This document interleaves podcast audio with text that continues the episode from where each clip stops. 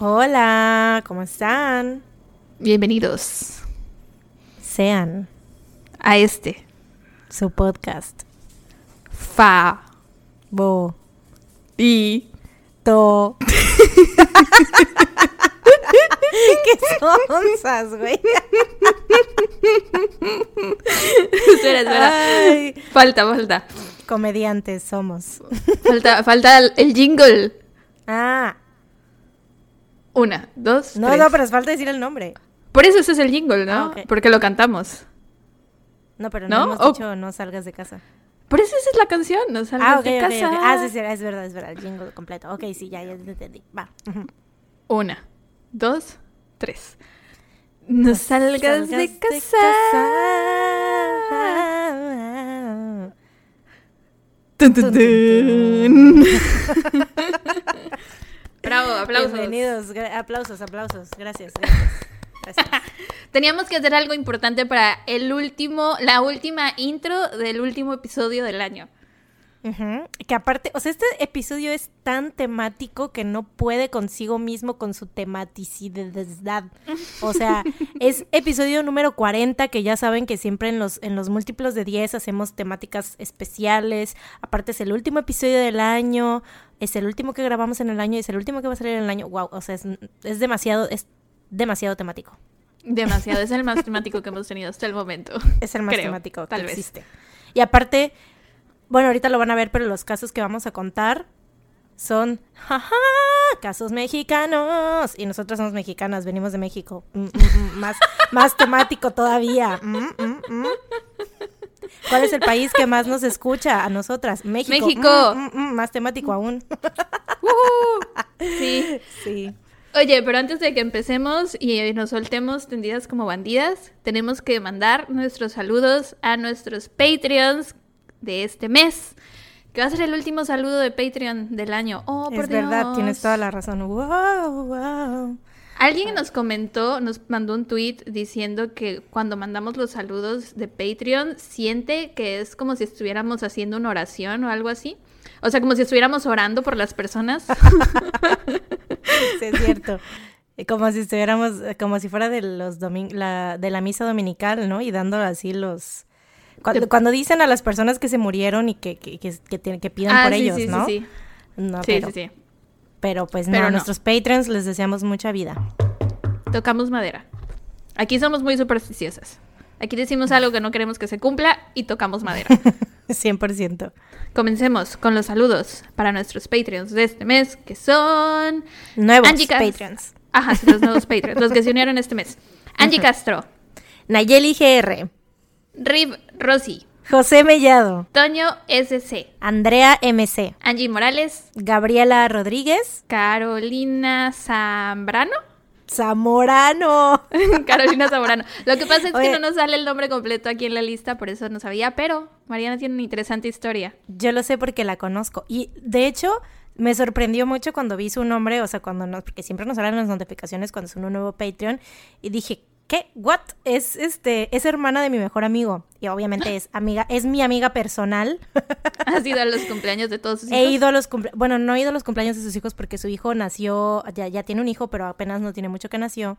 Y pues pandemia, ¿no? Entonces ahorita Sí. pues ni siquiera lo he, con- lo, lo he podido conocer, pero solo lo conozco por fotos, pero está muy bonito su hijo. y este, sí, los, ellos dos hacen hijos muy bonitos, güey. La hermana de, digo, la hermana, la hija de mi, de mi mejor amigo, güey, es preciosa. Son niños Gerber, güey. Pero bueno, en fin, gracias, Caro, por unirte a nuestro Patreon. No sabía que escuchabas nuestros, eh, este, nuestro podcast, pero qué chido, muchas gracias. Saludos, Caro. Y falta. María, sí, no, pensé que ya habíamos terminado, güey. No, falta uno. Y María José. ¡Woohoo! Gracias a todos. Gracias, Yay. muchas gracias por su apoyo, Amix. Valen mil. Y si de casualidad nos faltó alguien, eh, siéntanse con toda la libertad de mandarnos un DM y decirnos se saltaron mi saludo. Porque a veces es difícil este con la lista, a veces como que se desordena. Entonces, si nos falta Sí, alguien, aparte- por favor, díganos. Patreon está bien raro. Luego eh, nos dice que tenemos más Patreons en un, en un apartado de Patreon y en otro apartado nos dice que tenemos menos. Está raro. Entonces, no, no, todavía no le terminamos de agarrar el pedo. Ya llevamos casi un Llevamos año casi un año y todavía no lo entendemos. Pero bueno. Así de sonsa somos, pero bueno, en fin. Gracias Este. a quienes se unieron este mes. Sí, oye, ¿qué te la pasaste? Feliz Navidad. Nunca te Ah, decía feliz Navidad. Merry, y tú, Merry mami, Christmas. Ni yo a ti tampoco. apenas capté. Quiero, quiero contarles una historia muy breve. Sé que te hice una Ya pregunta y no te dejé contestarla. Ya sé Así vas a soy. ya sé qué vas a contar, güey. Y bueno, tengo varias cosas en la mente sobre lo que puedas contar, pero a ver, cuenta. Ok. Era el 24. Bueno, no es cierto, ya era el 25. Eran como las 2 de la mañana. Estaba yo Sabía, sabía, lo sabía. aplastada en, aplastada en el sillón de la sala, viendo, por supuesto, que videos de BTS en la tele. Cuando de pronto me llega un mensaje, un WhatsApp de Mariana preguntándome si estaba yo despierta. Se me hizo raro que me mandara un mensaje de la nada a las 2 de la mañana. Supuse que a lo mejor algo le pasaba. Dije, ¿estará bien mi amiga? Y le contesté y le dije, sí, ¿qué pex? Y en eso me dice, estoy aburrida, hacemos videollamada. Y yo, y me manda una foto, una selfie, toda mal tomada. Y yo así de, para esto yo ya me estaba lavando los dientes, es 100% real que ya me estaba preparando para dormir. Entonces veo que me manda la selfie y me quedo así de, ¿estás peda? Y Mariana, sí. Y yo, ok, la voy a ignorar. Entonces decidí no contestarle, ¿no? Porque yo originalmente le contesté porque pensé que algo malo ocurría, no porque estaba aburrida y peda. Y en eso, como no le contesté, como a los cinco minutos me hace videollamada. y pues ahí sí le contesté y yo así de, ¿qué pasó? ¿Qué quieres? Y ya no me acuerdo. O sea, empezamos a platicar y empezamos a ver videos. Y yo así de, Mariana, ya me voy a dormir. Y ella, no, no te vas a dormir, no mientas. Si no, no me hubieras contestado la videollamada. Estuvimos hablando como por una hora. Y por hablando me refiero a que lo único que hicimos... Bueno, más bien lo, que, lo único que hizo Mariana fue poner videos de BTS en su tele y grabarlos con su celular para que yo los viera a través de la videollamada. Y me puso el mismo video como tres veces. Y yo Porque así de, no "Estoy quería ver, ya". me acuerdo que no los quería ver, güey. O sea, ella no los quería poner. Yo así de, güey, pone, porque normalmente en una situación normal ya hemos hecho este videollamadas para ver cosas de BTS y las ponemos al mismo tiempo en la tele y de ridículas nos ponemos a verlo, ¿no? Entonces le dije, güey, ya sé, y Sara no quería porque ya se quería dormir. Entonces yo así de, bueno, pues entonces yo lo Te voy a poner. a verlos.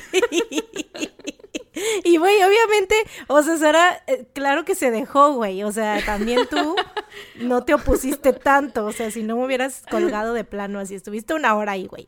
Pero quiero decir algo, o sea, chéquense cómo ahora ya, yo ya pasé esa etapa en la que Peda hacía cosas así, no sé, como, o sea, en vez de llamarle a un ex, güey, o a, no sé, obviamente, pues aquí, ¿qué le voy a marcar? Qué asco, ¿no? Todos están muertos para mí, pero, o sea, en- hubo un tiempo antes, güey, en el que yo igual y hacía eso, ¿no? Peda le marcaba a lo mejor, pero ahora es a Sara para ver videos de BTS. Oye, estoy orgullosa de ti. Significa que estás en un momento muy equilibrado de tu vida, tal vez. Sí, tal vez puede ser, yo creo, ¿no? Maybe. ya mentalmente estoy más estable. Y ya y hablamos por teléfono en ese momento y ninguna de las dos le deseó feliz Navidad a la otra. Apenas Sí, ahorita estoy cayendo en cuenta. Así que ni feliz antes, Navidad. o sea, ni antes, y obviamente hablamos todos los días, y ni Sí. antes en ese día, ni durante ese momento, ni durante esa llamada, nunca nos deseamos feliz Navidad, pero sí, feliz Navidad. Espero que la hayas pasado muy bien antes de nuestra videollamada. Güey, sí, o sea, ni siquiera, ay, bueno, X. o sea, yo, porque aparte me empedé yo sola, o sea, nada que, ay, no, no, no, no, pero bueno, eso ya es otra historia. Está bien. Ya eso era todo lo que les quería contar. Esperamos que ustedes también hayan tenido una muy bonita noche. Eh, yo, la verdad, súper tranquilo con mis papás. Creo que les comenté en un episodio pasado que iba a venir una de mis hermanas que no había visto yo desde marzo. Entonces, se hizo la prueba antes de venir y eso. Y aún así, estando aquí, eh, hubo momentos en los que estuvimos todos con cubrebocas por si las moscas. Eh, pero aún así nos la pasamos muy chido, vimos un chorro de películas, comimos. Obviamente que lo obligué a ver videos de BTS, ¿verdad? Porque ese es mi idioma de amor. Ves que muchas personas son de, ¿cuál es tu idioma de amor? El mío es el tacto, el mío son los regalos, el mío es obligar a las personas que quiero a ver las cosas que me gustan. Es- así es como expreso mi amor. Sí. Ay, sí, sí, sí, totalmente para nada este self-absorbed, nada, No, nada, selfish, but no, no, No, no, cero, no, no. cero, Cero, totalmente nada. pensando siempre en las otras personas, Sí. en la felicidad de los demás antes que la tuya, claro. Claro, es que yo digo, si a mí esto me hace tan feliz, pues seguramente a las personas que quiero también los va a hacer muy feliz. Y cuando no, siempre les hace felices, me cuando enojo, no les hace sí. felices te enojas, claro, es, es- es- es obvio, es lógico. Es lógico. Gran manera de demostrar tu amor, sí, excelente. La pruebo. Gracias. Gracias. La pruebo porque aparte a tu hermana le gustó, o sea, sí, sí los, sí aceptó Ah, sí, a que Pili son sí talentosos, aceptó que son talentosos aparte bailando, le, le gustaron, o sea, totalmente gran, gran, este, gran paso. Me acuerdo que estaba yo muy feliz también, porque... Porque dice Sara que ya, o sea, aparte de que estábamos em- impresionadas de que a todos los, los reconoció rápidamente, o sea, ya, Sí. ya los ubicaba súper bien, sabía quién era quién, que lo cual a nosotros nos costó trabajo al principio. Sí. Este, y aparte, a Jung Jungkook le dice, oh, que obviamente es él, eh, es mi, es, es mi todo, es mi máximo, es mi hombre, es el hombre de mi vida. Este, y, y Pili le dice que es mi novio. Pili es mi hermana. Sí. Estoy, soy tan feliz, güey, podría llorar de felicidad. Sí. Pero bueno, eh, ¿hablamos de algo más o quieres ya empezar? No, ya, ya, ya, ya, van 17 minutos, güey.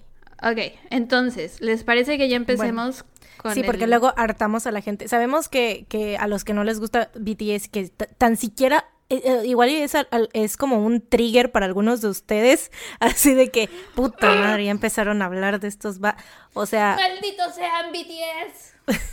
son nuestra felicidad, así que discúlpenos. Pero pues tratamos de hablar de ellos lo menos posible. Según yo, ya tenía como do- dos, tres episodios que no hablamos de ellos, así que pues ni modo. Sí, ahorita salió más bien porque les conté que vino mi hermana y pues fue una de las cosas que hicimos y ya.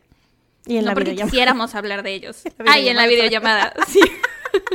No porque quisiera, no. O sea, pero es que pues es, es como Liverpool, es parte de nuestra Es vida. parte de nuestra vida, así es. Pero Sí. Bueno. Bueno. Este, ok, vamos a Hoy te empezar. toca empezar a ti. Es correcto. Este, bueno, como les dijo Mariana hace rato, eh, para este episodio especial número 40, eh, quiero que sepan, ¿les digo o no les digo? Les voy a decir. En lo que yo cuento mi caso, porque Mariana no ha comido, estamos grabando tarde, hoy es domingo, son las 6.24 de la tarde, generalmente grabamos el sábado, estamos grabando tarde por mi culpa, porque mi hermana se fue apenas hoy y no preparé mi caso a tiempo, entonces le dije a Mariana, por favor, podemos grabar más tarde. Y el caso es que Mariana no había podido comer, así que mientras yo cuento mi caso, Mariana está comiendo en silencio unos palitos de pan con queso y ajo, parece. Sí, son de los de Little Caesars. Y esto es la gran ventaja de habernos comprado estos magníficos micrófonos que se con el tacto se mm, Mutean. hacen mute, se, se, se mutean. Porque yo puedo estar tragando como cerda y haciendo am, am, am, am, am, y no me van a escuchar. Sí, sí, sí. Entonces, bueno, como decía Mariana hace rato, para este episodio decidimos contarles casos mexicanos, porque siento que no hemos hablado suficiente de casos mexicanos y eh, pues la mayoría de nuestros escuchas son de México, nosotras somos de aquí también. Y pues ya, ok, entonces para este, esta semana decidí contarles sobre el Y- Nos lo habían pedido en Patreon también. Ah, ajá. Hubo alguien en Patreon que nos pidió que contáramos más casos mexicanos. De hecho, creo que también nos lo han pedido por eh, DM en Instagram. Nos lo han pedido bastante. Este, pero bueno, sí. Yo elegí contarles eh, sobre el asesinato de Paco Stanley. Esto es algo que yo tengo muy grabado porque pasó, esto ocurrió en 1990 y pasó en 1999. En ese entonces tú y yo teníamos seis años y recuerdo claramente, o sea, no recuerdo claramente, pero recuerdo que se escuchó mucho el nombre de Paco Stanley cuando yo era niña. Demasiado. Es que aparte, ¿sabes qué? En todas las muertes que han habido, o sea, de artistas mexicanos y o cosas así de lo que ha pasado, artistas que han muerto de manera escandalosa, ¿no? Este, por ejemplo, Selena fue una muerte también muy cabrona porque, pues, por, por cómo pasó, ¿no? Pero nosotros teníamos creo que un año, fue en el 94, me parece, ¿no? O sea, no, no, no nos tocó así tal cual. Pero, por ejemplo, ya cosas así traumáticas, tipo lo de las Torres Gemelas, que bueno, eso es en Estados Unidos, ¿no? Pero lo de Paco Sí, también lo de Stanley- Selena no fue aquí en México. No, pero pues era, todo el mundo en México la conocía. Ajá, sí, sí. Entonces, este, sí fue algo muy, muy cabrón. Pero nosotros no teníamos, o sea, para ese entonces, vaya, estábamos súper, Chiquitas. chiquitas, sí. Pero lo de Paco Stanley, sí, yo también sí me acuerdo, ya, o sea, ya teníamos, ya íbamos a la primaria. Sí, seis años teníamos, porque nacimos en el 93. Este, y yo me acuerdo que mi abuelita era, porque mi abuelita es como nosotras en el sentido de que le encanta estar como al día del chisme de la farándula, o sea, como tipo cultura pop, pero su cultura pop es más bien como sus celebridades de sus novelas, le encanta ver el canal español, estar como al día con las realezas, de todos esos chismes.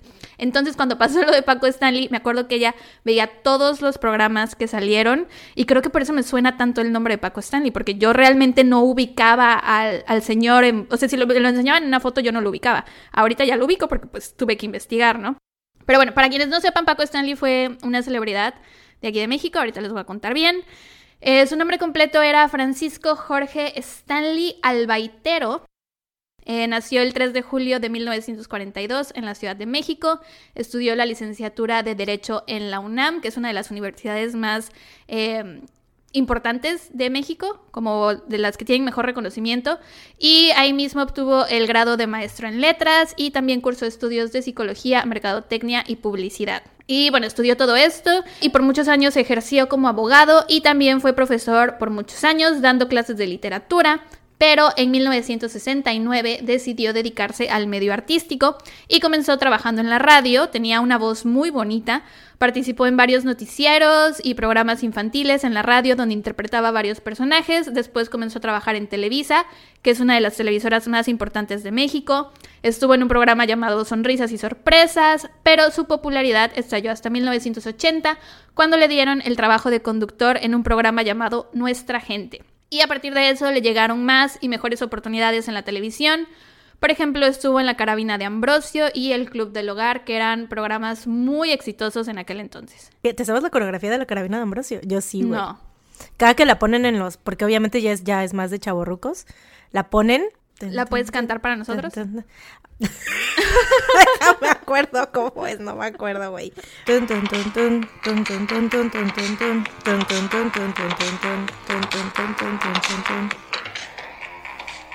Eso es todo. no la recuerdo, güey. seguramente sí la he escuchado, pero no la registro, ¿no? Pero bueno, bueno. Anyways, este estuvo en la Carabina de Ambrosio y el Club del Hogar, que eran programas muy exitosos en aquel entonces. También trabajó en teatro, por 15 años interpretó el papel estelar en la versión cómica de la obra teatral Don Juan Tenorio, que se representa durante la temporada de Día de Muertos.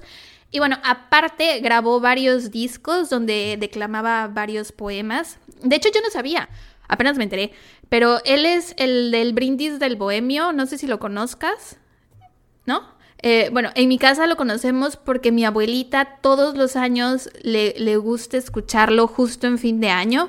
Eh, mis primos, o bueno, no sé si todos mis primos sientan lo mismo que yo, pero sé que mis hermanas y yo como que el brindis del bohemio es como un super trigger porque mi abuelita nunca nos permitía cenar cuando eran las cuando celebrábamos en su casa, ¿no? Ahorita celebrábamos usualmente Año Nuevo en mi casa, bueno, en casa de mis papás, entonces es como de, abuelita, aquí no se escucha el brindis del bohemio, pero cuando íbamos todos a su casa era de no podemos cenar hasta después de las 12 que escuche mi abuelita el brindis del bohemio, güey. Entonces, ese poema lo tengo asociado con los peores sentimientos del mundo, con enojo, privación de alimentos. Hambre. sí.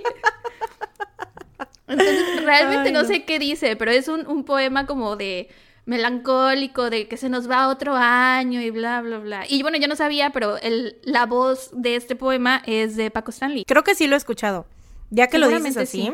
Seguro sí, porque también mi papá era muy de, poner ese tipo de cosas, entonces tal vez sí. Em, y pues bueno, estuvo casado dos veces, tuvo creo que cuatro hijos en total, uno del primer matrimonio, dos del segundo matrimonio, y el último lo tuvo con otra persona con la que nunca se casó. Eran tres varones y una hija mujer, eh, y a dos de sus hijos varones les puso el mismo nombre, o sea, los dos se llamaban Francisco Stanley, así como él.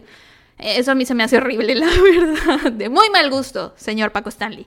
Pero bueno, Aquí entra otro personaje que es muy importante en este caso, es Mario Besares. Él era la mancuerna de Paco Stanley. ¿Qué? Mayito. Güey, es que siempre me acuerdo. Bueno, no sé si vas a llegar a ese punto, pero yo.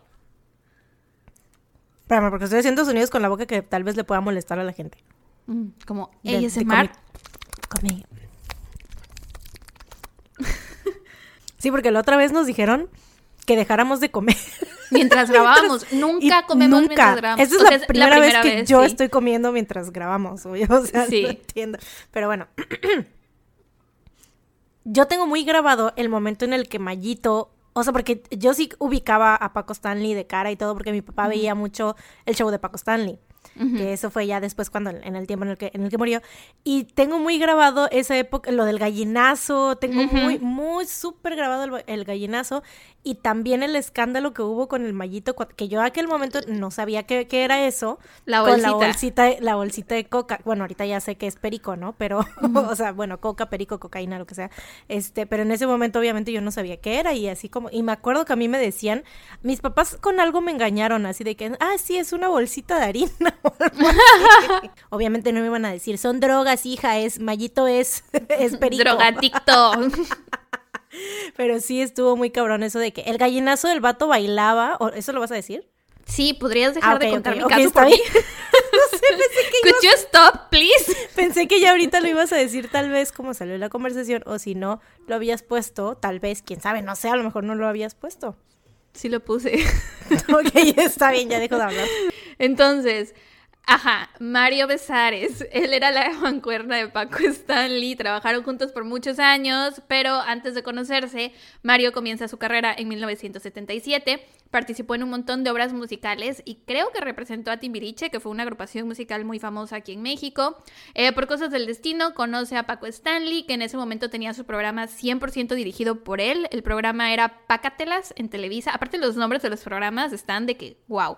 Eh, Paco lo invita a participar en el programa, Mario acepta y a partir de ahí comienza su relación eh, laboral y de amistad. La cuestión es que en ese entonces Paco Stanley era una figura muy querida en México. He visto fragmentos de sus programas, del programa Pácatelas en particular, y simplemente no lo entiendo. Tenía un sentido del humor que en mi opinión es horrible. O sea, siento que si ahorita alguien en la tele hiciera lo que él hacía en su programa en ese entonces, nadie lo querría, porque era de esos que para hacerse el chistoso se burlaba de las personas y era grosero con todos y em, su personaje era como un bully, por así decirlo. Era como de, jajaja, eres pendejo y eso nos da risa. Ajaja, estás feo y eso nos da risa. Ajaja, este, no puedes hacer bien tu trabajo y nos vamos a reír de eso, ¿no? Totalmente. Pero es que también el humor en México antes obviamente era otra cosa, completamente diferente. Yo creo que en todo el mundo. Sí, en todo el mundo en general. Porque ahorita sí, canceladísimo. Sí, em, o sea, a la gente le gustaba eso en aquel entonces y como que su personaje y el de Mario Besares en el programa Pácatelas eran como Krusty el payaso y Bob Patiño. O sea, era como si Mario Besares fuera Bob Patiño y Paco Stanley fuera Krusty el payaso, porque el chiste de, su mancuerna era que Paco maltratara a Mario y Mario nunca se defendiera y Mario dijera así como de, ay, pobre de mí, miren qué mal me tratan. Y Paco dijera, ajaja, ah, sí, estás bien pendejo, Mario Besares o cosas así, ¿no? El personaje de Mario era como del bobón, el humillado, del que todos se burlan. No sabía yo si el gallinazo era algo de todos los días. Ahora ya sé que sí era algo de todos los días porque tú lo recuerdas muy bien.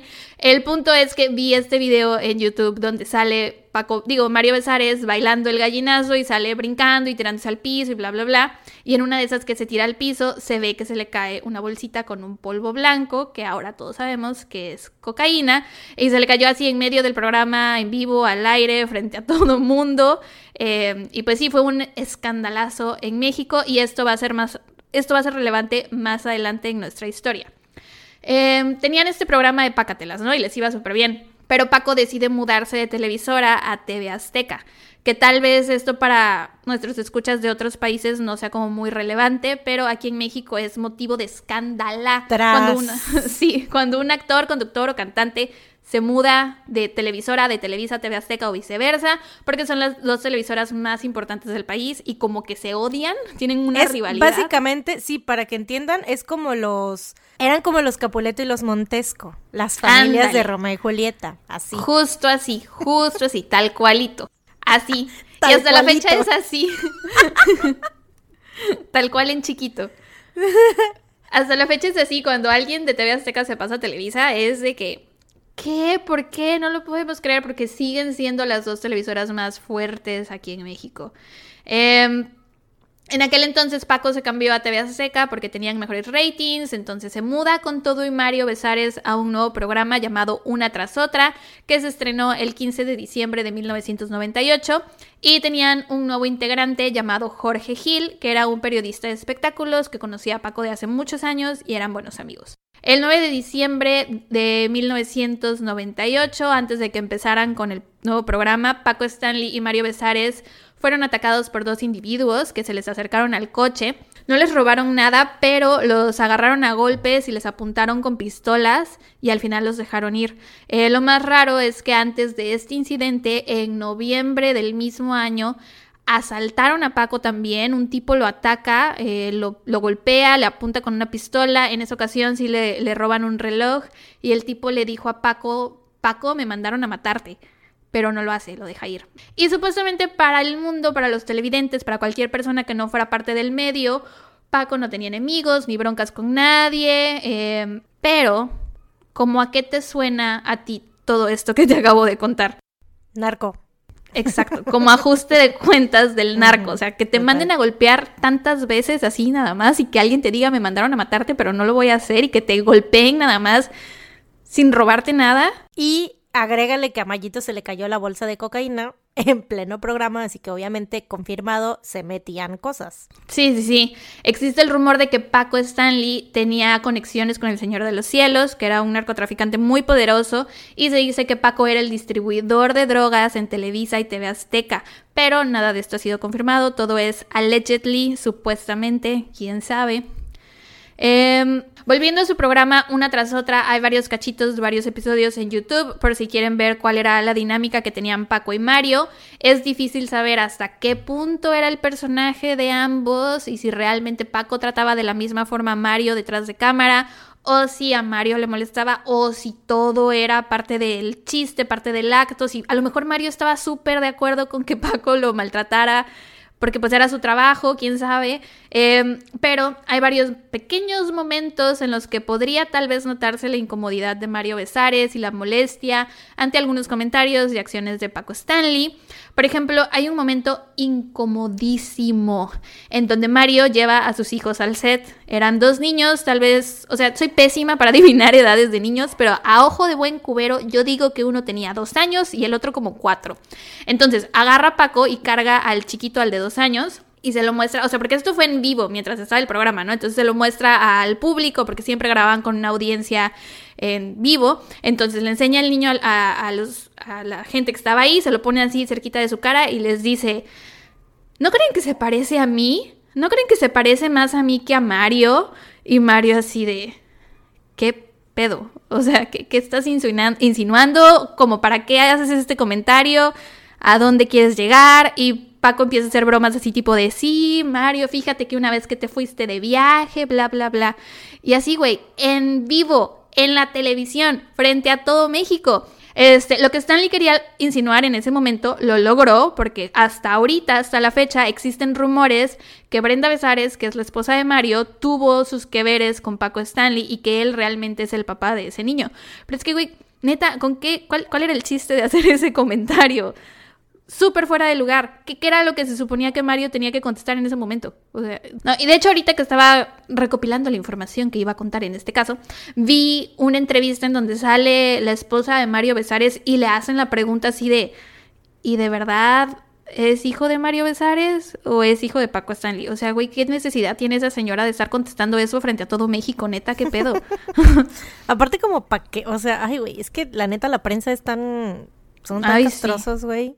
El 7 de junio de 1999 fue el día en que asesinaron a Paco y es también el último día en que se graba su programa. Ese día llega Mario Besares al set, siempre llegaba tarde a todos lados al parecer, y pues esa mañana también llegó tarde y llegó con un pie enyesado, dijo que se le había lastimado y no sé qué.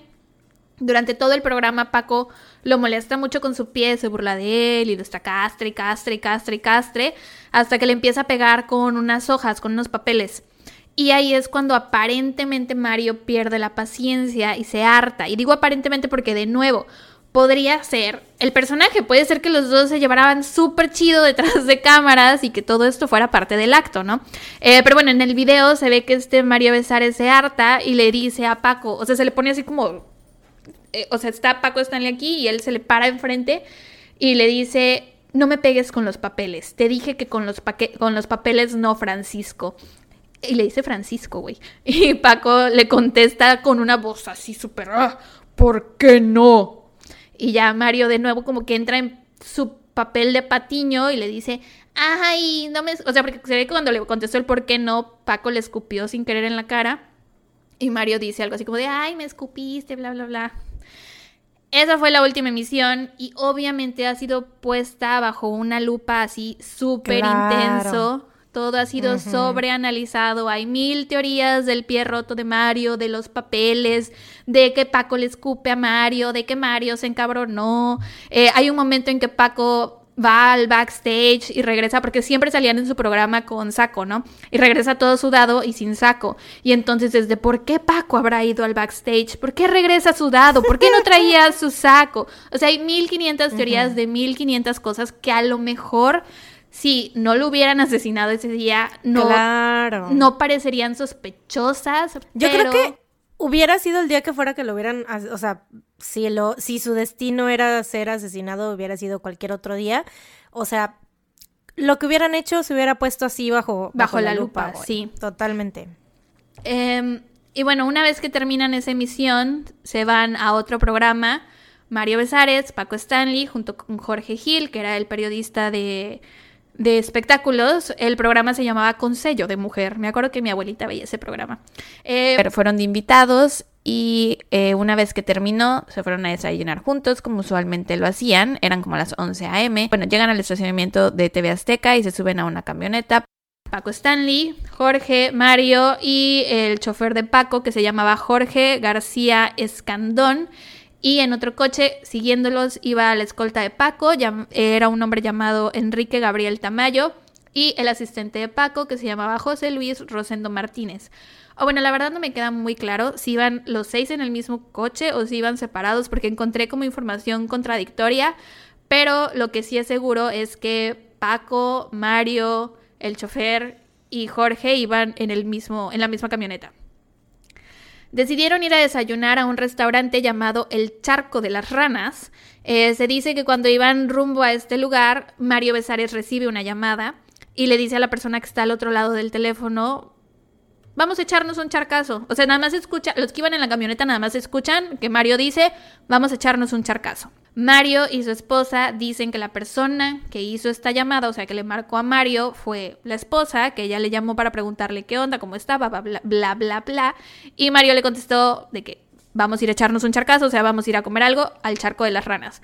Pero mucha gente piensa que en realidad esta llamada no había sido hecha por su esposa, sino por alguien más y que Mario le estaba dando el pitazo del paradero de Paco a alguien más. Entonces, llegan al restaurante. Se sientan en una mesa Paco, Jorge Gil y Mario Besares y en otra mesa se sientan sus acompañantes que eran el chofer, el asistente y el guardia de no es guardia de seguridad, es la escolta. Ajá. Y mientras están desayunando, Mario Besares recibe una llamada y se retira de la mesa. Cuando regresa, dice algo como de Ay, me duele el estómago, creo que me cayó mal la comida, voy a ir al baño. Después de un rato, Paco lo alcanza en el baño y ahí tienen su última conversación. ¿Qué se dijeron? ¿Quién sabe? Según Mario Besares, Paco simplemente lo alcanzó en el baño para dejarle saber que lo iban a estar esperando en el coche. Y ya, y Paco, digo, y Mario le dijo así como de, ah, ok, sí, ahorita que salga yo del baño, voy y los alcanzo. Salen del restaurante todos menos Mario Besares. Eh, se suben a la camioneta, Jorge Gil de copiloto, Paco Stanley se sube atrás y pues obviamente Jorge García Escandón, que era el chofer, pues se sube en el lugar del volante, ¿no? Están los tres esperando a que Mario salga cuando de pronto llegan tres personas armadas y abren fuego contra ellos de la nada. Paco Stanley recibe tres balazos en el cuerpo y uno en la cabeza. Esa bala se le incrustó en el cráneo, dejándolo muerto. Jorge Gil, que estaba en la parte de adelante, en el asiento del copiloto, eh, como pudo se echó al asiento de atrás. Él recibió dos balazos en la pierna y Jorge García Escandón, que era el que estaba en el asiento del conductor, no recibe ningún disparo. En el lugar de los hechos también fue asesinado un hombre de 30 años de nombre Juan Manuel de Jesús Núñez. Él era un agente de seguros que casualmente pasaba por las cercanías con su esposa, quien resultó gravemente herida y también eh, sufrió heridas graves un acomodador de autos del lugar. Una vez que estas personas terminaron de dispararles, simplemente se subieron a un coche y se fueron. Y ya. Mientras todo esto ocurre, Mario Besares está encerrado en el baño del restaurante con diarrea. Suerte, coincidencia, algo más. Dejaré que ustedes decidan qué quieren creer. Y ese es el gran meollo del asunto. Ese es, o sea, déjate tú lo de que hay que lo maltrató, de que lo quisieron ese día, que lo que la chingada. El, o sea, el motivo por el cual la gente sospecha de, de, de Mario Besares es porque estaba en el baño en el momento en el que pasó todo ese pedo. Y yo creo que la gente lo ve demasiado. O sea, es que es, la neta sí es demasiada coincidencia, güey. Demasiada. Yo creo que es un conjunto de todo, porque es, ok, estaba en el baño, dijo lo del charcazo, ¿no? Vamos a echarnos un charcazo. Ahí ya hay otra cosa sospechosa. Y podrías decir, bueno, pero ¿por qué Mario Besares querría hacer esto? Y entonces viene, ah, es que Paco Stanley lo trataba de la patada en su programa y luego dijo que a lo mejor él se acostó con su esposa. O sea, como que fue una, un conjunto de cosas que hicieron que Mario Besares se viera súper mal, súper, súper mal. Sí, claro. Jorge García, que era el conductor, entró en shock durante el ataque y cuando sale del shock lo primero que pensó fue qué pasó, dónde están estas personas, no vayan a regresar, así que enciende la camioneta y empieza a manejar en chinga hasta que una patrulla lo detiene, él les cuenta lo que pasa, bueno, lo que pasó, pide ayuda, sobre todo para Paco, y ahí es cuando se dan cuenta que ya era demasiado tarde, Paco ya había fallecido, o sea, el chofer no se había dado cuenta que llevaba un hombre muerto en su camioneta. Eh, lo que pasó después del ataque fue todo un circo, como pasa en la mayor parte de los casos mediáticos en México y en el mundo. Em, a las pocas semanas del asesinato se incriminó como autores intelectuales del asesinato a dos de los colaboradores del programa. Uno de ellos es Mario Besares y la otra fue Paola Durante, que era una de las chavitas edecanes que salían en el programa, porque programa de los noventas era como tener a mujeres bonitas con poca ropa como accesorio en el programa. Entonces, Paola Durante era una de las edecanes y empezaron a sospechar de ella. También a Jorge García Escandón, que era el chofer de Paco Stanley, y a José Luis Rosendo, que era el asistente de Paco. La razón por la que se les incrimina no es porque hubieran encontrado evidencia en contra de ellos o algo, porque no, no tenían nada en realidad. Eh, todo fue porque un güey que estaba en la cárcel, preso, lo señaló, dijo un día así de yo sé quién organizó el asesinato de Paco Stanley, fueron tal, tal y tal, y lo hicieron por esto y esto y esto, y mandaron a un güey que le dicen el cholo a matar a Paco. Y con eso le bastó a la Procuraduría para procesar a estas cinco personas como los principales sospechosos por el delito de homicidio, sin tener evidencia en contra de nadie. El 2 de septiembre de 1999 se les dicta auto de formal prisión y los trataron súper mal a todos ellos. Eh, les recomiendo que vean si quieren en YouTube la historia detrás del mito, la muerte de Paco Stanley parte 2. Ahí salen Paola Durante y Jorge García Escandón hablando de todo lo que pasaron en aquel entonces, cómo los intimidaron para que dieran confesiones falsas, cómo los golpearon, los humillaban, etcétera. Eh, los tienen en prisión hasta que en abril del 2000 sale esta persona que los había señalado, que creo que no te dije su nombre hace rato. Se llama Luis Gabriel Valencia. Él era conocido también como el cocinero y aparentemente también tenía muchos nexos con el narcotráfico y con gente muy mala. El caso es que él sale en televisión diciendo que todo lo que había dicho era falso, que, todo lo que él había dicho, que señaló a fulanito de tal, era mentira, que lo habían obligado a señalar a estas personas, eh, que el jefe, de el director y subdirector del penal en donde él estaba, lo habían obligado. Él estaba en el penal de Cofre de Perote, o sea, por aquí. Y bueno, a este pobre vato, después de que dice la verdad, le va como en feria porque lo empiezan a torturar, dentro de la cárcel, lo golpean, lo metían a tinas con agua helada, desnudo, lo querían meter al, pabellón psiquiátrico, lo querían tener dopado para controlarlo. Él sale también en esta, en el ojo, no, en la historia detrás del mito iba a decir el ojo del huracán, este es otro programa. Él sale también en la historia detrás del mito parte 2 diciendo que todavía tiene las cicatrices de todo lo que le hicieron y que todo, o sea, todas las agresiones físicas que recibió fueron por parte del director y subdirector del reclusorio. El 5 de enero del 2001, Mario Besares, Paola Durante, Jorge García, Luis Amezcua y El Cholo por fin son puestos en libertad después de estar un año y siete meses presos. Hay muchas personas que aún así consideran que Mario Besares probablemente sí tuvo algo que ver en el asunto por lo de la llamada, porque casualmente le dio cagalera a la hora correcta, en el momento preciso. Aparte están pues las bromas horribles que Paco le hacía, como lo humillaba. Y pues creen que seguramente Paco tenía deudas con el narco y que Mario lo entregó en venganza. Eh, pero no hay forma de saber. Sí, güey, porque siempre iban a ese lugar, entonces no me vengas con la chingadera de que le hizo daño a la comida si siempre comían ahí, güey.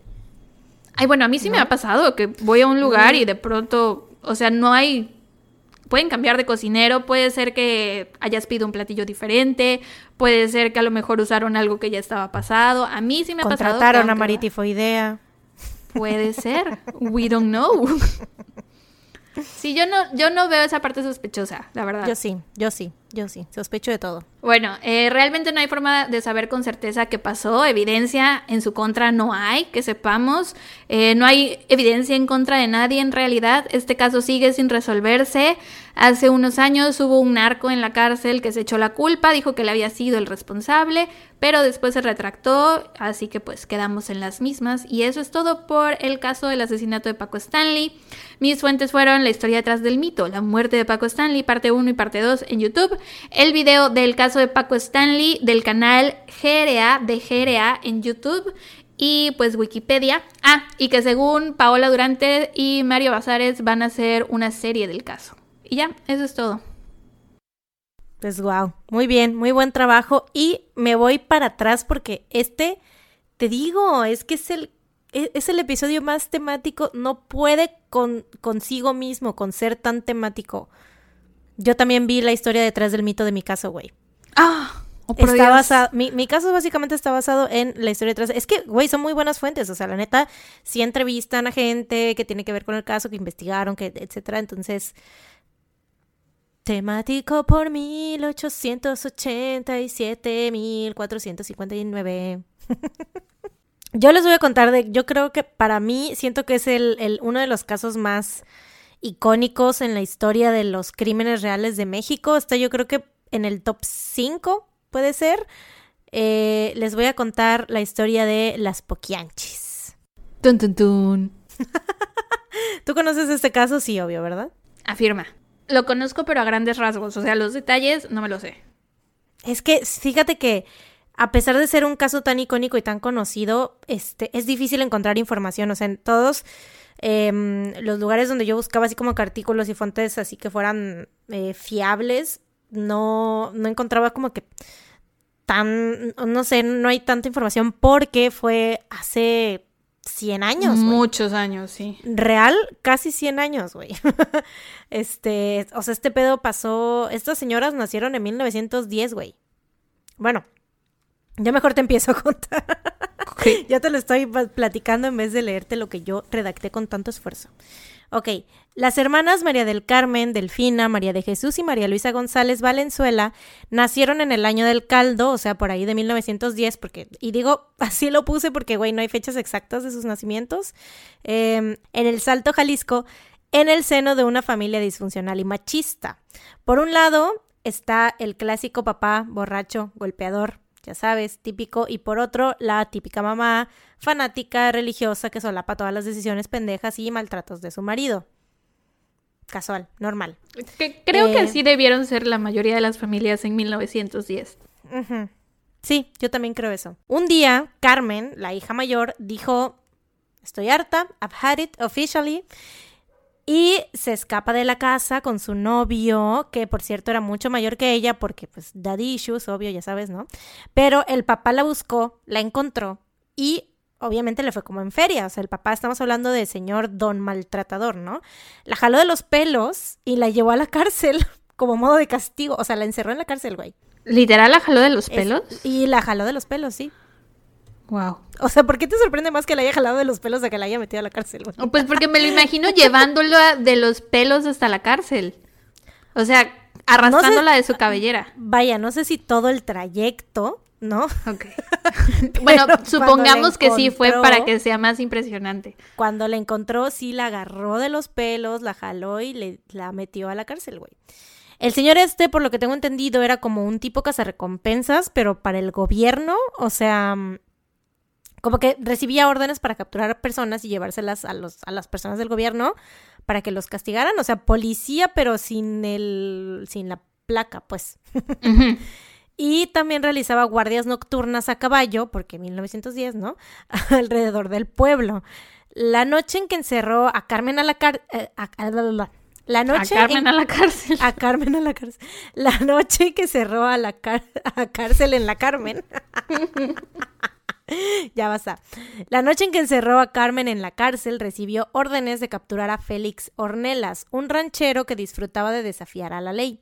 En el encuentro con el criminal se armaron los balazos y don Isidro, que por cierto así se llamaba, es el papá de las poquianchis, le disparó y lo mató. O sea, este güey no tenía... Sí este, o sea, los tenía que capturar, pero no los podía matar, eso era la condición, ¿no? Porque ¿Puedo decir algo? Delito, dime algo que no tiene nada que ver con el caso. ¿Qué? Pero dijiste hornelas. Mi cerebro me llevó automáticamente a ese video de Harry Styles en pleno concierto cuando le pregunta a una fan, ¿cómo te llamas? ¡Ah! Y le dicen, Ornella. ¿Otela? ¿Nutella? No. ¿Nutella? No. así así ahorita me remontaste porque estaba en Italia, ¿no? Y todas, Ornella, y el Nutella. todas están diciendo lo mismo. Ornella, no, Ornella, no, Ornella. Sí. Tenía mucho tiempo que no mencionábamos a Harry en este podcast. Ay, Harry, ¿te acuerdas de él? Ya sé. TBT. A veces, a veces. Gran TBT. Vagamente. ok. Eh, te digo que no tenía permitido matar a las personas porque eso ya era un crimen, ¿no? Entonces tuvo que huir de la cena de la cena, ¿cuál cena? De la escena y, convertirse en prófugo. ¿Qué cena? ¿Cuál cena, güey? ¿Quién lo invitó? Es que también lo invitaron a cenar. Después pues sí, eh, de hecho él estaba en el charco de la... No, no es cierto. Él ayudó a Mari Tifoide a preparar ese platillo. Todos complotearon. Güey, son viajeros en el tiempo, este es, lo que no es sabemos. Un universo, es que es, es, es todo... Este Multiverso, no salgas de casa es, es como... Es, es, es, uno, es otro aparte del que existe en la vida. Eh, bueno, como todo esto pasó, pues güey, al vato se le fue el pedo de que había dejado a su hija encerrada en la cárcel. Y pues la Carmen se tuvo que quedar ahí, güey. O sea, se quedó ahí y en lo que el señor estaba de prófugo de la justicia y todo eso, se quedó ahí más de un año. Hasta no que. No mames. Sí, güey. O sea, eso supuestamente no va a ser como de castigo, así de que ahí te quedas, este, pues por la, en la noche, ¿no? Nada más. Para, que te aplaques, ajá. Para que escarmentes. Oye, ¿y su mamá qué onda? ¿No se preguntó dónde está mi hija? Pues te digo que la mamá era como muy de que lo que hiciera el papá pues le valía, o sea, digo, no le valía, o sea, como que lo lo solapaba, no sé, no sé, güey, no sé qué pedo con esa señora, pero pues un año estuvo la morra ahí encerrada, ¿no? Hasta que un tendero le pagó la fianza con la condición de que se casara con él. Ay, qué horror. ya sé, güey, qué asco. Eh, bueno, total, por su lado, Delfina, siguiendo los pasos de su hermana Carmen, también sostenía una relación en secreto con un hombre mucho mayor que ella. Que, güey, Freud estaría orgulloso de estas, de estas hermanas, eh, todas con daddy issues. Al enterarse de esto, don Isidro, claro que le da otra vez la regañiza de su vida y no la metió a la cárcel, pero sí agarró un palo y le dio un santo putazo en la nuca, güey, que casi la descalabra. Oye, pero no era raro que en ese entonces anduvieran hombres mucho, mucho mayores con chavitas, ¿no? O sea, están las historias de muchas abuelas que las casaron con vatos que eran muchísimo mayores que ellas. Entonces siento que no está tan raro. No está raro, pero pues este señor, no sé, güey, supongo que yo creo que con cualquier persona que se hubieran juntado, sí, se hubiera emputado porque quería que sus hijas, o sea, por ser tan machista, quería que sus hijas fueran de su propiedad, ¿no? Ningún hombre de cualquier edad las podía tocar. Así es. A mediados de los años 30, Delfina, Carmen y María de Jesús consiguen trabajo en una fábrica de tejido y hasta ahí todo va bien, ¿no? Hasta que Carmen conoce a Jesús Vargas, un vato con fama de vividor y borracho que pues seguramente era igual a su papá entonces ella dijo, pues de aquí soy, ¿no? Se juntaron y en 1938 abrieron una cantina.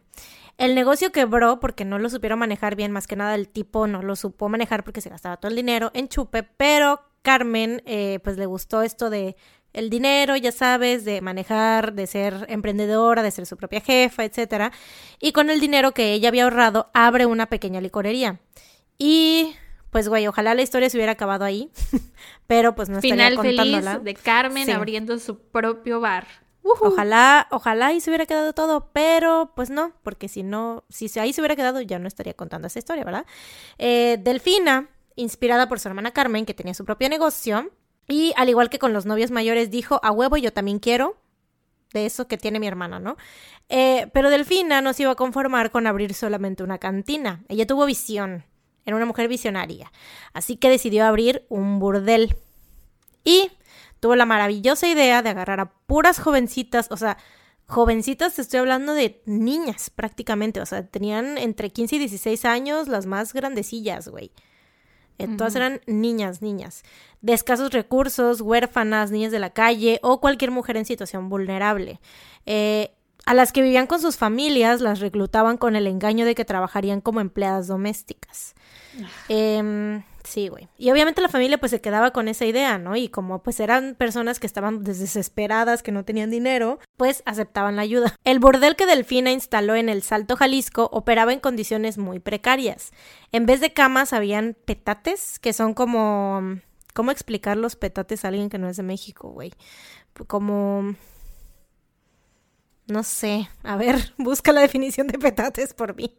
El petate es un tipo de tapete, alfombra tejida o estera que se utiliza en México y algunos países de América Central, elaborada a base de fibras de la planta llamada palma de petate. Ok, son básicamente pedazos de palma, así, ¿no? ajá, es como, un tapete de palma. Ajá. ajá, las, ajá, bueno, el que entendió, entendió, si no, googleenlo también. y en vez de, o sea, en vez de camas petates y en vez de puertas cortinas. Además, Delfina trataba muy mal a sus pupilas, como les llamaba a las niñas a las que obligaba a trabajar con ella. Solo las, las alimentaba con una tortilla y un plato de frijoles al día, o sea, y eso si bien les iba, si estaba de buen humor, güey, porque normalmente las dejaba sin comer durante varios días. Pinche vieja, em, Ya sé, güey. La razón por la que Delfina podía operar su bordel sin problemas era porque en el salto no había control policíaco con este tipo de actividades. De hecho, varios de los clientes eran los mismos policías del pueblo, soldados y autoridades municipales también. Típico. Todo parecía ir viento en popa en su super negocio ilegal de trata de personas, hasta que en 1941 unos clientes que se dedicaban a cuestiones ilícitas tuvieron un altercado en el burdel. Se armaron los balazos y pues tuvieron que cerrar, o sea, clausurar el lugar, ¿no? Después de esto, Delfina decidió ir a la Feria de San Juan de los Lagos. Ahí, con ayuda del alcalde, alquiló dos locales que convirtió en una cantina con cuartos en la parte trasera. O sea, básicamente era un burdel disfrazado de cantina, ¿no? A este negocio lo llamó Guadalajara de Noche. Está chido el nombre, eso sí. Sí, la neta sí. Me caga, puta vieja, güey. Pero bueno, como el negocio iba creciendo, Delfina les llamó a sus hermanas María Luisa y María del Carmen para que se encargaran de la caja registradora y de la cocina respectivamente. A las niñas les pagaban una miseria, obviamente, o sea, apenas si les pagaban, güey, apenas si les daban de comer, prácticamente eran esclavas. Eh, y además, Carmen las hacía endeudarse con ella, güey. Les vendía ropa, accesorios, maquillaje, etcétera, o cualquier cosa que ellas necesitaban, eh, necesitaran, se las vendía y las apuntaba como deudoras. Así que el dinero que les iban pagando todavía les cobraban parte de la deuda. Qué Sí, y a ellas, pues, aparte no les quedaba de otra más que comprarles a ellas mismas porque tenían prohibido salir a la calle, güey. No podían salir a comprar cosas porque, pues, no podían salir, ¿no? Bueno, al terminar la feria de San Juan, Delfina empaca las maletas y se lleva, o sea, como obviamente eh, ganó un chingo de dinero ahí, güey. Eh, se las lleva todas a San Francisco del Rincón, Guanajuato, ya que ahí los burdeles no estaban prohibidos. Güey, Guanajuato que es tan conservadora ahorita. Sí, en esos tiempos, bueno, no sé, en ese lugar en específico, en San Francisco del Rincón, eh, pues todo ese pedo lo permitían, güey. Y aparte, pues igual, o sea, los presidentes municipales, los alcaldes eran como súper... Bueno, total. De nuevo aquí, el presidente municipal le da todo su apoyo y Delfina renta una casona para establecer su negocio. María de Jesús quiso también independizarse y formar su propio negocio, así que con ayuda de un par de mujeres expupilas de Delfina, funda otro burdel al que llama La Casa Blanca. María de Jesús también recibe ayuda del gobierno, más que nada para los permisos del local, pero esta ayuda no venía de gratis. ella declaró años después que para que le dieran estos permisos tuvo que hacer varios eh, favores sexuales, incluyendo al presidente municipal. Entre todo esto, María Luisa, la hermana mayor, digo no, perdón, la hermana menor, quien era la que trabajaba en la caja registradora y llevaba las cuentas del negocio, de repente decide pues irse ya a la chingada porque pues había juntado como 40 mil pesos, lo cual en aquel entonces era una millonada, y pues ya no quería ser la contadora de una cantina, ¿no? Y hasta ese momento todavía no tenía, ella nunca, supuestamente, ella nunca tuvo nada que ver con las actividades de el burdel ni nada de eso. Este, o sea, que ella solamente era como que la contadora, la, la, este, la que se encargaba de la caja en la cantina y ya, ¿no? Pero bueno, total, ella agarra sus chivas y se viene a Veracruz. Dijo, ya no quiero saber nada, ya no quiero estar en esa vida y no volvió a saber nada de sus hermanas hasta que las vio en las noticias muchos años después. ¡Hala, qué suerte! O sea, qué suerte que no se vio embarrada en todo, ¿no? Pues mira, not so fast. Más de esto después. Póngale pin a ese comentario. Eh, a diferencia de María Luisa, las otras hermanas sí eran bien culeras, sobre todo Delfina, quien empezó a hacerse cada vez más avariciosa y más despiadada. Como era de esperarse debido a las condiciones en que tenían a las niñas, de que pues no las cuidaban, obviamente no tenían nada de educación sexual, no sabían pues nada. Algunas salieron embarazadas y la solución de Delfina era realizar abortos clandestinos ahí mismo en el burdel. Verga a lo que muchas de las niñas obviamente no sobrevivían y a las que por X o Y razón llegaban a tener a los bebés, se los quitaban, los mataban y los enterraban en los alrededores junto con los cuerpos de las que morían durante los abortos. Chale. Eran muy malas. Güey, sí, sobre todo Delfina, o sea, pero bueno. En 1949 Carmen, la hermana mayor, fallece de cáncer. O sea, Carmen no tuvo tanto tiempo para ser mala, güey. Delfina, neta, sí es como una Heisenberg, así, de que se fue haciendo más, más, más mala, más mala, más mala, güey. Eh, cuando fallece Carmen, la hermana mayor, le afecta muchísimo a Delfina porque para ella era, como nos dimos cuenta, ¿no? Con este pedo era como su ejemplo a seguir y la estimaba mucho. Así que con esto le viene un destello de amabilidad y les perdona las deudas a las pupilas con la condición de que rezaran por el descanso de su hermana. Así que ahora solo quedaban Delfina y María de Jesús. Poco después, porque pues esta María Luisa se fue, se vino acá a Veracruz, Carmen se murió. Em, poco después de que fallece Carmen, María de Jesús conoce a un oculista de apellido Escalante que ofrecía su casa en venta, la cual contaba con un local en el piso de abajo. A este hombre lo conocían como el Poquianchis, y la fachada era muy conocida por los lugareños porque tenía un letrero enorme que decía Bar Poquianchis. Cuando María de Jesús adquirió el lugar, lo puso a nombre de su hermana Delfina y lo llamó la Barca de Oro, aunque de nada le sirvió porque la gente le seguía diciendo el bar Poquianchis. El Poquianchis.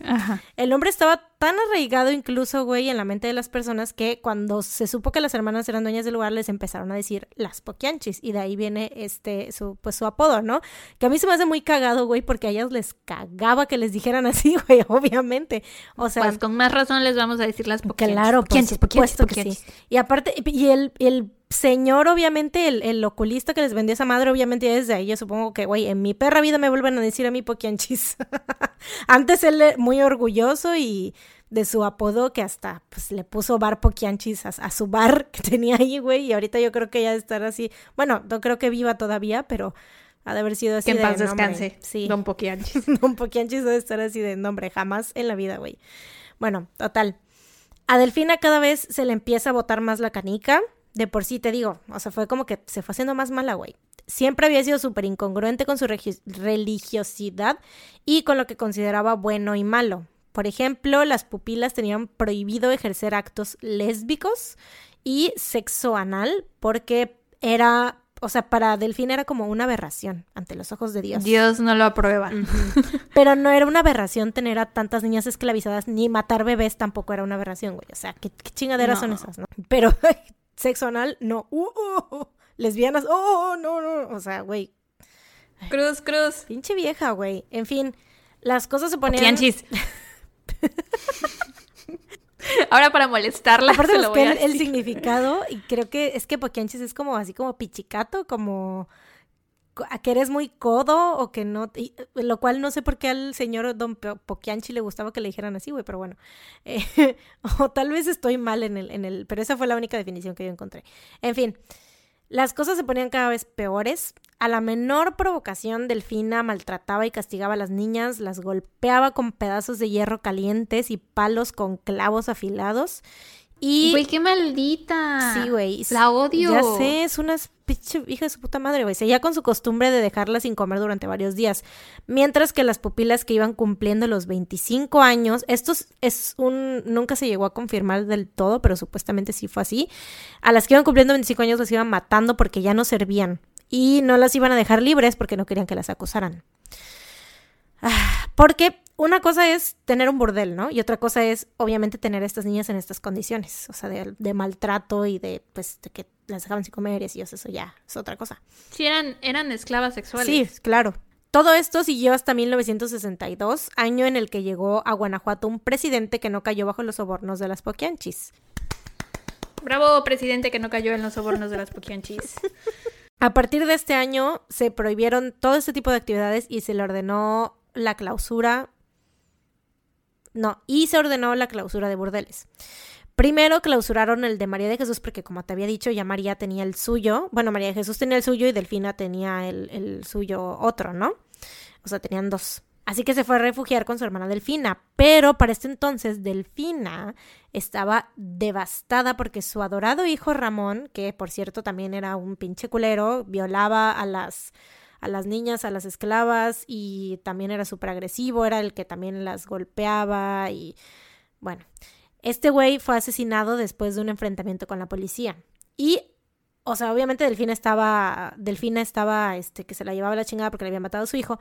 Y también le estaba buscando la policía porque en esa, en la noche en la que murió, este güey, el Ramón, agarró un rifle que tenía por ahí guardado y fue a la cantina donde Ramón había sido visto por última vez y se puso a disparar por todo el bar, güey. Pensando que el asesino de su hijo seguía ahí. O sea, ya esta vieja estaba con la tacha explotadísima ya, güey. O sea, para ir a agarrar un puto rifle y... ¡Ah! O sea, entiendo el coraje de que te maten a un hijo, pero, güey, no mató a nadie, pero como no tenía permisos para portar el arma, Delfina tuvo que irse a esconder a Guadalajara, no sin antes dejar encerradas a todas las niñas bajo el cuidado de su hermana María de Jesús. Esto ya, o sea, ya era todo un caos, güey. Ya la vida les estaba cobrando todas de putazo. O sea, de repente la policía llega al local este, lo clausura y un día después les corta la luz, o sea, era como que ya prácticamente les estaban corriendo de ahí, este, ya no sabían qué hacer, te digo, a Delfina le estaba buscando a la policía, o sea, se les estaba viniendo todo abajo, ¿no? Después de esto... pero qué jodido, qué jodido que fuera ilegal que portara un arma y no que tuviera prisioneras a todas esas chavitas matándolas de hambre y explotándolas es que sexualmente. Sí, es, que eso, eso lo tenía escondido, obviamente, pues por eso mataba a las que las que ya no les servían y no las dejaba ir porque sabía que si iban a ir, o sea, lo de tener un burdel no era ilegal, lo que sí era ilegal eran las condiciones en las que las tenían. Obviamente, pues no podían, la gente no podía saber eso. No lo decía, obviamente, ¿no? O sea, era como que para ellas sus empleadas, ¿no? Así las tenía bien y todo, pero y ellas estaban ahí voluntariamente, ¿no? O sea, así lo hacía parecer. Em, bueno, después de esto tuvieron que huir y esconderse en otro lugar en lo que Delfina regresaba, porque de hecho, o sea, igual luego salían al mercado a hacer cosas, pero iban con alguna de ellas, alguna de las poquianchis, ¿no? Podían salir, pero con ellas. Y pues obviamente la gente las veía y pues ya, ¿no? O sea, no había pedo así como de que, ah, pues ahí están, son empleadas de esas señoras, ¿no? Pero pues bueno, no era así. Eh, te digo, tuvieron que huir y esconderse en otro lugar en lo que Delfina regresaba. De repente, en este tiempo en el que esperaban una de las mujeres, se empezó a poner muy... Esta parte está como muy rara, güey. No sé, la neta no sé qué pensar al respecto. Eh, le dio calentura y diarrea, pero sacaba como un líquido blanco extraño y la hermana de esta mujer tuvo que ir a confesarle a María de Jesús que la mujer había tenido relaciones con un perro. Ah. Sí, está muy raro, güey. O sea, no sé si sea porque a lo mejor el trauma, o, ay, no sé, güey. La cosa es que sí había, estaba, eso estaba ahí. Y este incidente es la razón por la cual existen muchos rumores de que las poquianchis obligaban a las niñas a tener relaciones ofílicas. O sea, hay mil teorías conspirativas y hay, porque obviamente te digo, como por la fecha en la que ocurrieron estas cosas no hay tanta información. Sí se saben algunas cosas, pero no se sabe todo. Entonces hay muchas especulaciones y dentro de las especulaciones dicen que las viejas eran brujas, que hacían rituales satánicos, que las ponía, que, que, tenían orgías, que tenían, las obligaban a tener relaciones con animales, o sea, con perros, con así. Entonces, y esta, esta parte que sí es verdad, esto es pues la razón principal por la cual se cree eso. Porque tú dices, yo creo que también porque es inconcebible para uno, ¿no? Así como que tú voluntariamente, ¿por qué harías eso, no? No sé. No. Pero bueno. Pero también igual, quién sabe, a lo mejor sí tenía problemas de esta chavita y era zoofílica, güey. A lo mejor, no sé, quién sabe. o sea, es que no hay manera, no hay manera de saberlo, pero la cosa es que sí está esa edad. No podría ser que también a lo mejor alguno de los clientes Ajá, la haya obligado. Exacto, sí, sí, sí, también puede ser. La cosa es que sucedió, güey, y eso neta me da mucho, mucho, uh, no, no, no, no, no, no, no, no, no. Es de las cosas que no puedo, que mi mente no, no concibe, güey, hace cortocircuito. Pero bueno, pasaron los días y las niñas estaban ya en un estado terrible, algunas ya habían muerto de desnutrición y las que quedaban estaban casi que en su lecho de muerte, güey, o sea, ya estaban prácticamente casi calaquitas, güey, ya estaban súper mal. Un día un ex cliente va a visitarlas y pues no piensa que estuvieran, no, o sea, él no pensó que estuvieran tan mal, digo, nadie sabía en qué condiciones las tenían, ¿no? Y pues estas eran las peores de las peores de las peores condiciones, mínimo antes comían cada cierto tiempo, ¿no? Ahorita. Una, hora, una vez al día. Ajá, ahorita de plano nada, ¿no? Porque pues tenían, estaban con el negocio quebrado y todo, entonces pues, pues no. Entonces, bueno, va a visitarlas este güey, este señor, este ex cliente no piensa que estén tan mal, así que solo les lleva como bolsas de cacahuates, pero obviamente tenían un chingo de hambre todas, güey. Y una de ellas se atasca de tal manera que su estómago no lo puede soportar. Y, o sea, estaba muy, o sea, tenía el estómago súper encogido, güey. Y como se atasca y lo llena de, de, de putazo, güey, o sea, se terminó muriendo. Porque eso, como que, no, no entiendo bien qué pasó, pero como que le reventó el estómago o algo así. Sí, eso pasa. Me acuerdo, no sé si has visto la serie Banda de Hermanos. Ahí fue la primera uh -huh. vez que yo supe que eso podía pasar. Es una serie original de HBO que habla de la Segunda uh -huh. Guerra Mundial. Uh -huh. Ajá. Entonces hay un episodio en donde llega el, este batallón, bueno, este grupo de soldados de Estados Unidos y liberan un campo de concentración donde tienen pues a la gente súper, súper mal. Los nazis ya habían huido y llegan y pues todos tienen hambre, obviamente, y también estaban todos ya que al borde de la muerte, ¿no? Entonces les empiezan a dar de comer, pero llega el médico y les dice, no, es que quítenles la comida porque si comen mucho se van a morir todos. Uh -huh. Entonces, con todo el dolor de su corazón, todos estos soldados les tienen que quitar la comida a estas personas que se morían de hambre y yo tampoco entendía. Uh -huh. Y ahorita que lo dijiste, dije, ah, uh -huh. es cierto. Pues así pasó, güey. Y neta, jala, qué feo, güey. Qué feo, ¿no? Qué horrible. Pues sí, porque también este, este señor creyó que estaba haciendo algo bueno. Claro, así fue como Saber de que, que, no manches, sí, o sea, coman uh -huh. algo y aparte, pero esta, y esta niña, pues obviamente también que iba a saber, ¿no? Y es como que, pues, con tanta hambre fue como de, ah, no sabía cuándo iba a volver a comer, güey. Así que yo supongo que en su mente fue de que, no, pues, voy a comer lo más que pueda y pues terminó matándola. Eh, después de esto, Delfina y María de Jesús se reúnen en, en el rancho San Ángel, donde llevan a las pupilas que quedan vivas. El 12 de enero de 1964, Catalina Ortega, una de las pupilas, logra escapar del rancho y ella se va directamente a la, Pro a la Procuraduría de León y denuncia a las Poquianchis, contándoles todas las atrocidades que cometían a la policía. Es así como dan con su paradero y llegan al rancho de San Ángel, donde detienen a las hermanas González Valenzuela y al grupo de mujeres. Eh, Delfina y María de Jesús son trasladadas a la Procuraduría del Estado, donde son interrogadas sobre los cargos de secuestro y asesinato, pero ellas lo negaban todo. Cuando la policía inspecciona el rancho de San Ángel, se encuentran con los restos pertenecientes a 90 personas diferentes. Se cree que este rancho mm. servía como cementerio clandestino para las hermanas, o sea, ahí iban a dar los cuerpos de todas las mujeres y bebés asesinados desde su, o sea, desde que se mudaron a Guanajuato, ¿no? Aunque el abogado de las hermanas ha desmentido todo esto y dice que solo se encontraron tres cadáveres en el rancho. Y él dice, ahí están las fotos, no sé qué, no sé qué, pero siempre en todos lados los datos que dan es que fueron más de 90 cadáveres. Y esto, o sea, ellas no los mataron. Esto es algo muy importante que hay que decir, porque ellas no mataron a, a nadie. Ellas daban las órdenes y tenían empleados que iban y mataban a las niñas. Ya sea, ya, ya fuera matándolas de hambre o a, a golpes o lo que sea, pero ellas nunca, les, o sea, nunca mataron a nadie, pero pues daban la orden. Ah, en fin, y pues así terminó esta historia. María Luisa, la hermana menor, viajó a León para apoyar a sus hermanas, sin saber que sería también acusada y condenada a 40 años de prisión junto con Delfina y María de Jesús. Pobre. Qué Y poca. ponle tú que a lo mejor ella, o sea, no sé si sabía o no, es que ella cuando, cuando se zafó eh, de, de todo esto, o sea, cuando se vino, cuando se vino a vivir a Veracruz, no estaba tan cañón como estuvo ya al final, güey. Entonces, pues tal vez ella sí no sabía, no sé, pero la cosa es que pues se la llevaron entre las patas. Eh, las tres hermanas fueron encarceladas en el penal de Celaya. El 17 de octubre de 1978, Delfina murió en su celda, a lo cual, güey, esto yo creo que es la, la parte de justicia divina más chingona de toda esta historia, güey.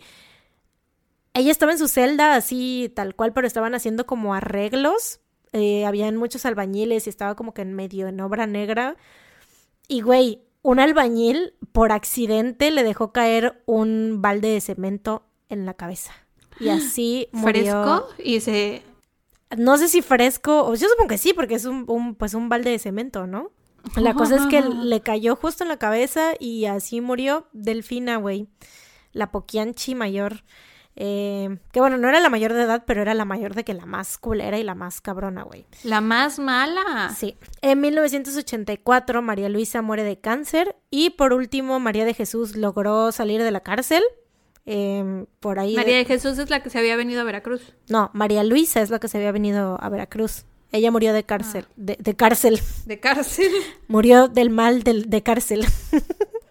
murió de cáncer. Y María de Jesús, que es la que se había independizado y que, o sea, la última que quedaba junto con Delfina, ella logró salir de la cárcel, o sea, años después de que las condenaron, se casó y no se supo más de ella.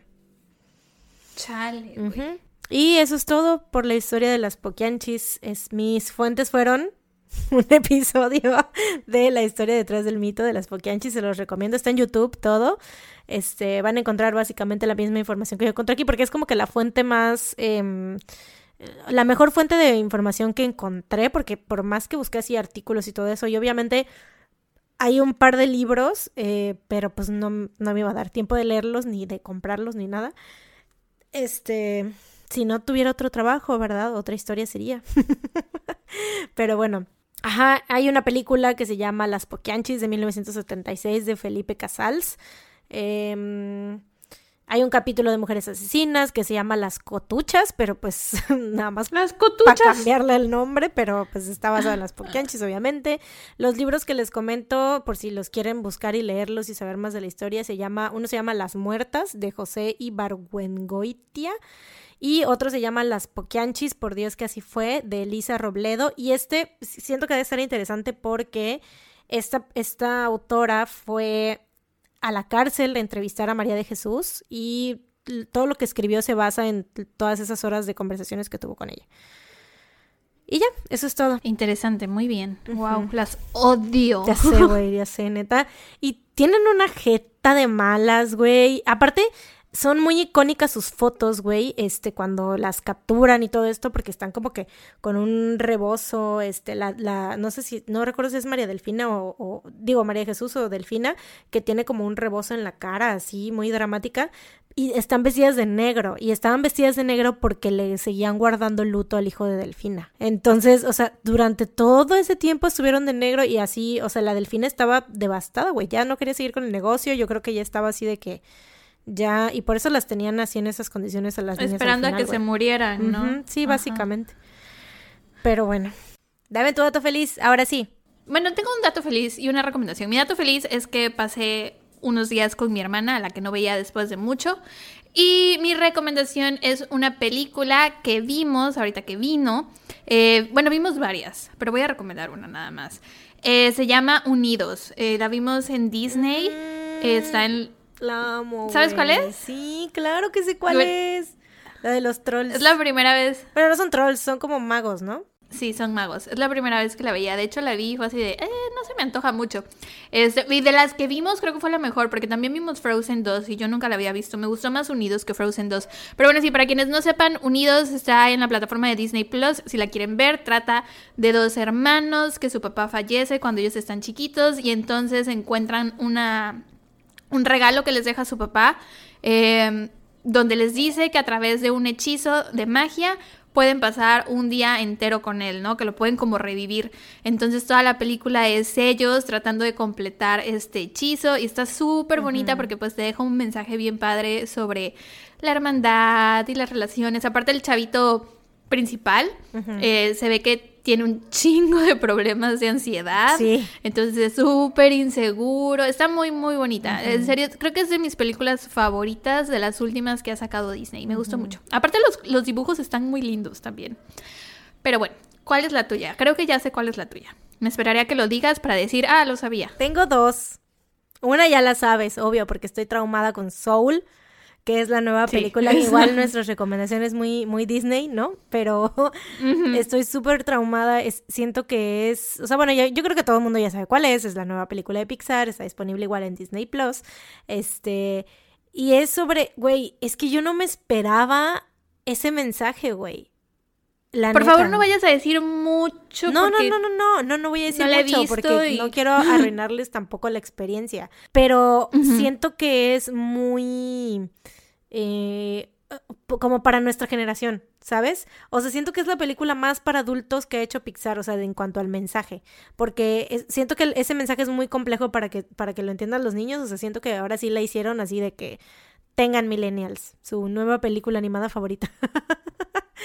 y, pero sí véanla, o sea, es mucho, sobre todo si tienen como este sentimiento de que si a veces han sentido como que no son suficientes o tienen eh, constantes pensamientos así como de sentimientos de rechazo o, o, sea, si sufren de ansiedad o todo ese tipo de cosas, neta se van a identificar mucho y también más que nada también con, con, la presión que a veces tenemos todos por parte de tanto de otras personas como la que presión que nos ponemos nosotros mismos. Entonces, siento que es, está muy, muy chida para reflexionar, te deja pensando mucho, por lo menos a mí me dejó pensando bastante.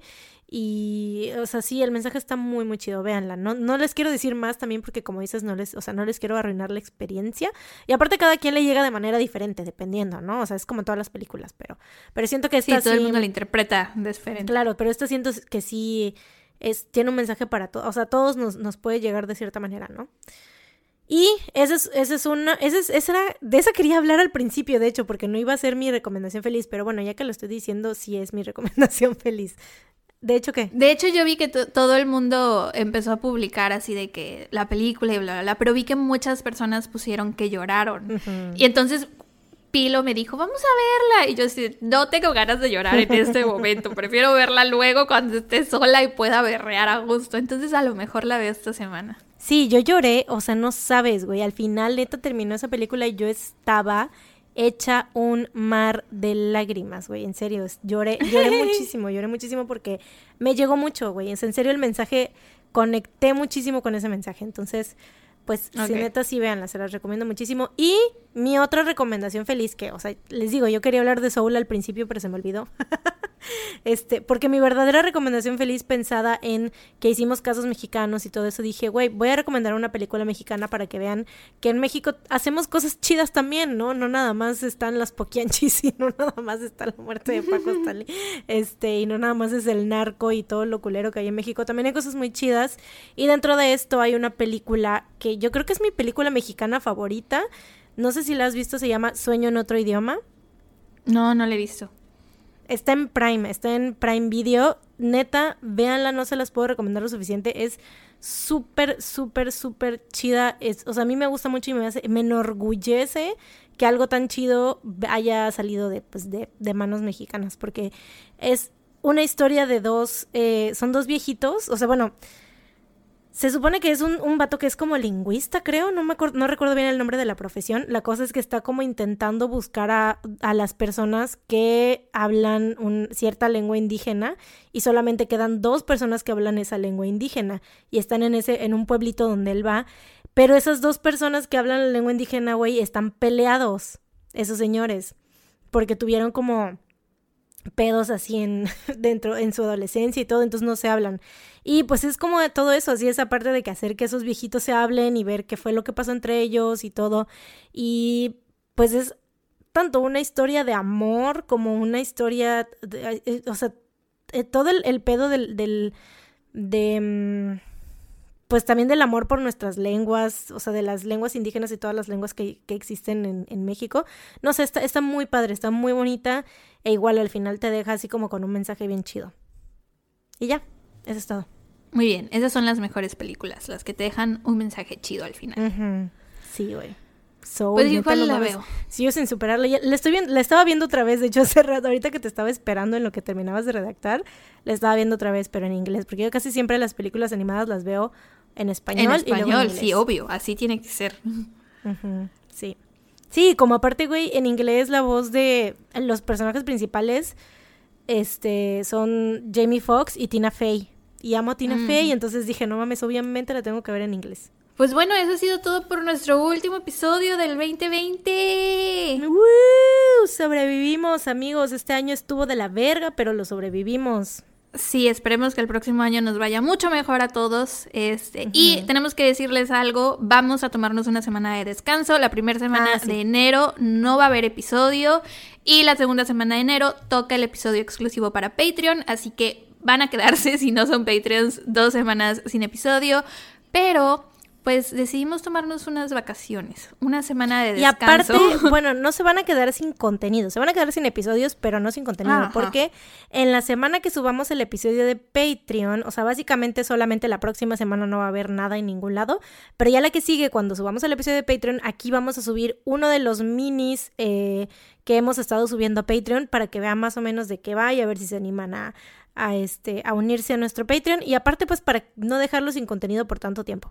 Sí, si quieren, si extrañan nuestras melodiosas voces, van a podernos escuchar. no vamos a estar, a, o sea, no va a ser el mismo formato al que están acostumbrados. Ajá. Pero por lo menos no los vamos a dejar eh, sin nada. Así es. Y pues miren, si se empiezan a quejar en Instagram o en Twitter o lo que sea, es porque entonces no se quedan a escuchar todo el episodio el final del Episodio. Vamos a saber quiénes son. Si alguien nos llega a reclamar que por qué, que no sé qué, o si alguien llega a decir algo de que por qué subieron este mini, que no sé qué, o sea, bueno, ¿qué, qué es esto de este mini? que ¿Cómo que no es un episodio normal?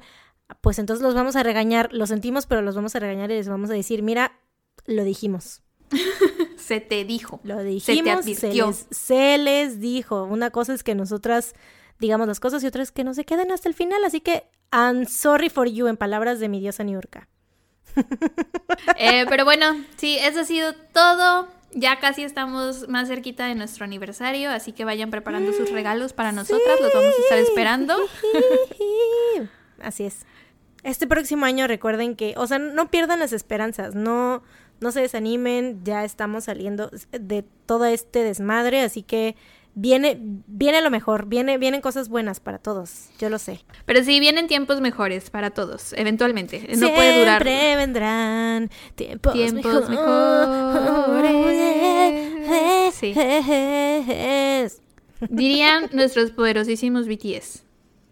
Llegará la primavera. Algún día. ha sido un invierno muy largo y duro, pero va a llegar la primavera. Ay, los amo mucho, güey. Bueno, eso es todo por el episodio de hoy. Em, nos vemos la próxima semana. Ah, no, ya les dijimos, en dos semanas. Nos vemos en el 2021. Nos vemos en el 2021. Sí.